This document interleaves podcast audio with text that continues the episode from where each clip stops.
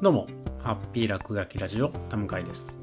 えー、前回の配信の中で、こう、ちょっと関西弁を使って話してみようと。まあ、自分なりにこう、新しいことをやってみようとするという挑戦をやってみて、で、それをしながらすごいこう、自分の中で、まあ、違和感を感じる。今までとは違うことに対する違和感を感じていて、えー、そのことをこう SNS でシェアするときに、まあ、その違和感に立ち向かうことが、ま、大事なんじゃないかなと。新しいことを始めたりするのに違和感に立ち向かうことが大事なんじゃないかなっていうことをポロッと書いたらですね、え、ある人からコメントでいやうんそれをなんかこう違和感立ち向かうんじゃなくて楽しむがいいんじゃないですかねみたいなことをこうコメントいただいたんですね。あまあなるほどと。まあ、自分自身がこう楽しんで書くで落書きって言ってるのになぜ、えー、ここで立ち向かうという言葉をふと使ってしまったのかなということをまあちょっと考えたりしてました。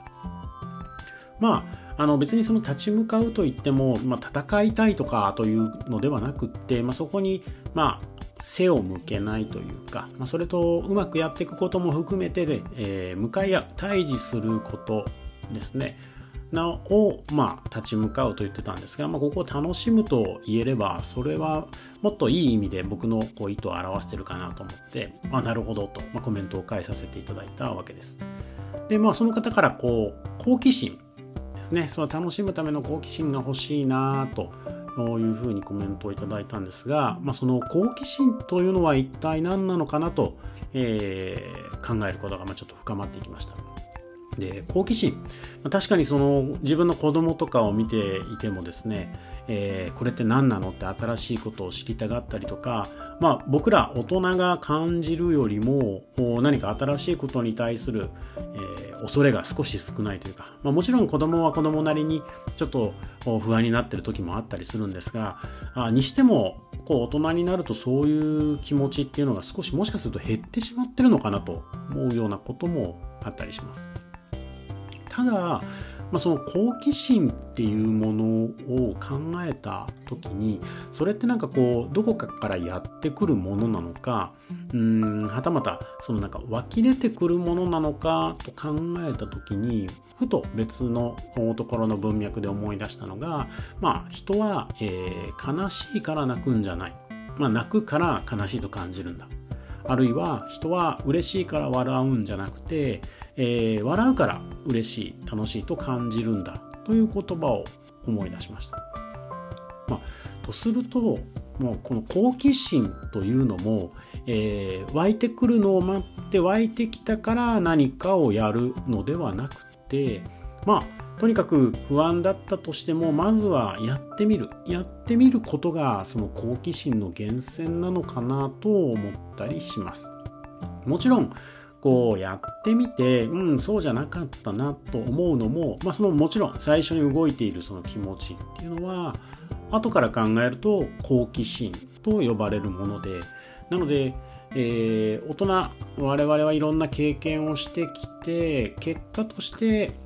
好奇心という名前をつけているんだけれども例えば子供であったりとか、まあ、その経験がまだまだない時点ではとにかく、行動としてはやるしかなくて、それを後に好奇心と呼んでるのかなと思ったりもしますなので好奇心が欲しいな好奇心を取り戻したいなと思った時にやることっていうのはもう他でもなく何かまやってみることなのかなと思います。でこのまあいろんなことをやってみるっていう姿勢とか態度っていうのは何て言うんでしょう。結局普段からそれをどれだけ意識しているかなのかなと思います。なので例えばよくこうアイデアマンになるにはどうしたらいいですかみたいなことをお話をしたりする時にアイデアマンってなんかある日突然ポンとこうなるようなものではなくそれこそ、えー、ドラゴンクエストとかテレビゲームで転職のようになるものではなくって、まあ、日々、えー、そういうことを積み重ねていった結果そうなるのかなと思ったりすることもあるんですけれども、まあ、普段からどういうふうな新しいことをやってるのかどういう新しいことを考えているのかっていうのが、えー、ポイントなのかなと思います。じゃあ、まあ、どっから始めりゃいいのっていうともうそれこそ今日家を出て右に歩き始めるのを左に行ったらどうなるだろうとか、まあ、ある曲がり角の曲がり方をちょっといつもと変えてみるだけでもいいよとかそういう話をよく、えー、セミナーとかでもさせていただくんですがもう本当にそういう小さなことでいつもやってることをちょっと変えてみる。で、えー、最初はほんの小さなことなんですけれども、まあ、それこそ振り子のようにだんだん大きい、えー、チャレンジができるようになっていくのかなと思ったりします。でそれをこう強く感じるのはやっぱりこの今のいつもとは違う状況になった時に何か新しいことというか今までとは違うルールになってしまった時に新しいチャレンジをパッと始めてる人とかっていうのはやっぱ普段からちゃんと準備をしているというか普段の姿勢だったり態度が、えー、常にこう不安な状況であったりとかを楽しんだり、まあ、他の可能性を探したりしてるのかなと思います。逆に、えー、普段があもう決められたルールをいかに守るかそのルールの範囲の中でいかに行動するかとなってくると、えー、取れる方策がもちろん狭くなっていくのでどんどんとこう何て言うんでしょう、うん、先詰まりなあ展開になっていくのかなと思ったりもします。まあ、個別のこう事例を挙げるわけではないですけれども例えばその、まあ、子どもたちのその学校が今お休みになっている時に今、えー方針として出ているのは、えー、2ヶ月なりなんなり短くなったところをいかに別のところに、えー、つぎ込むかであったりとか今まで、教室でやっていたことをいかに、同じことをオンラインでやるかというふうにちょっとなってしまっていると感じるところもあったりして。とはいえやっぱり自分の子供たちを見ててももうそもそものルールが変わってしまっているのでそれがまあ実現するかというとなかなか難しいなと思ったりするわけですね。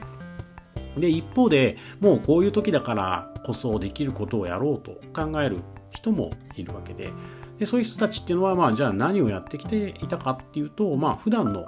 えー、ここまでの生活の中に少しずつ余裕であったりとか、新しい要素を入れ込んでいたのかなと思います。でやっぱその普段やってたことが出てくるという意味でもそうですし、まあ、その普段やってたことをちゃんと例えば蓄積したり発信したりしていると、まあ、ある時にパッと他の人たちの参考になったりするんだなと思ったりもします。えー、僕の場合で言うとこうテレワークみたいな環境になった時にその機材を探す時に何が参考になったかっていうと、YouTube をややられてる YouTuber の方の機材なんかはものすごい参考になってえー、あの人たちにとってはそれはまあ普段からやっていたチャレンジなんだけれどもチャレンジだったりとか工夫なんだけれどもそれがまた別の分野でパッと役立ったりする、まあ、そういうふうなことっていうのが、まあ、あったりするのかなと思ったりもします。なのでこうもう一つやっぱりこの今ルールが全部変わってしまった状態っていうのはいろんなこう新しいチャレンジもできると思いますし新しいチャレンジっていうのは一回やって終わりじゃなくて、まあ、やり続ける、えー、この、まあ、以前の配信で言った、えー、ハックを把握と、まあえー、解釈した時に最後句を繰り広げるというふうに、えー、説明していたんですが、まあ、やったものをどんどんとこう積み重ねていったり続けていくことっていうのが、えー、その先にはまた大事になるのかなと思います。えー、一度やっただけではなくて、まあ、何度も繰り返していくこと繰り広げていくこと。そういうふうなことを続けて何なら自分は続けられるのか。何なら、えー、自分はこう繰り広げたりとか工夫ができるのかっていうのを、まあ、ちょっと考えてみる、まあ、そんな機会になるのかなと思います。えー、そういうものを見つけるためには、まあ、とにかくいろいろやってみることかなと結局そこに戻ってくるんですけれどもいろいろやってみること、まあ、そのやってみることが好奇心として名前がつくし、えー、普段まあ簡単にできること例えばお箸を左手で持ってみるみたいなことをちょっとやってみるとまた別の違うことをやってみてるとどんどんどんどんと雪だるまのように大きくなるというか振り子のように大きく触れていずれこうなんというか好奇心がとてもある。と人に言われる状態になるのかなと思ったりします、えー、僕もそうなんですが本人としてはあまり普段通りだなと思っていることに対して好奇心がありますねとかまあ、よくアイデアいろんなこと考えますねって言われるんですが、まあ、それっていうのは結局日々の積み重ねなのでまあなんか、えー、好奇心欲しいなと自分が思った時には好奇心で動くのではなく動いて、まあ、好奇心を、まあ、手に入れるというか育てるというか、まあ、そういう姿勢態度で、えー、いろいろちょっと過ごしてみるといいかななんてことを思いました。